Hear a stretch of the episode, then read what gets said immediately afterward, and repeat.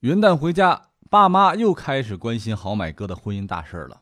于是我就问他们：这女生喜欢什么样的男生呢？老爸说：女人呐，喜欢有钱的男人。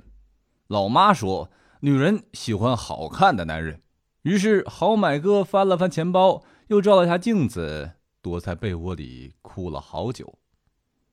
现在人的逻辑啊很有意思，在他们的意识里，有万贯家财就等于获得真爱，有俏丽面容就一定能够幸福美满。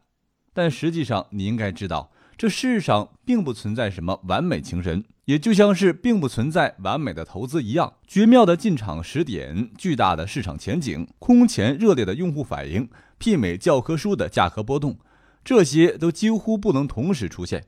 换句话说，如果一切都这么完美，你认为自己凭什么先人一步呢？因此。有经验的投资者会更看重某一部分特质，抓住机会主动出击，而非事事要求完美。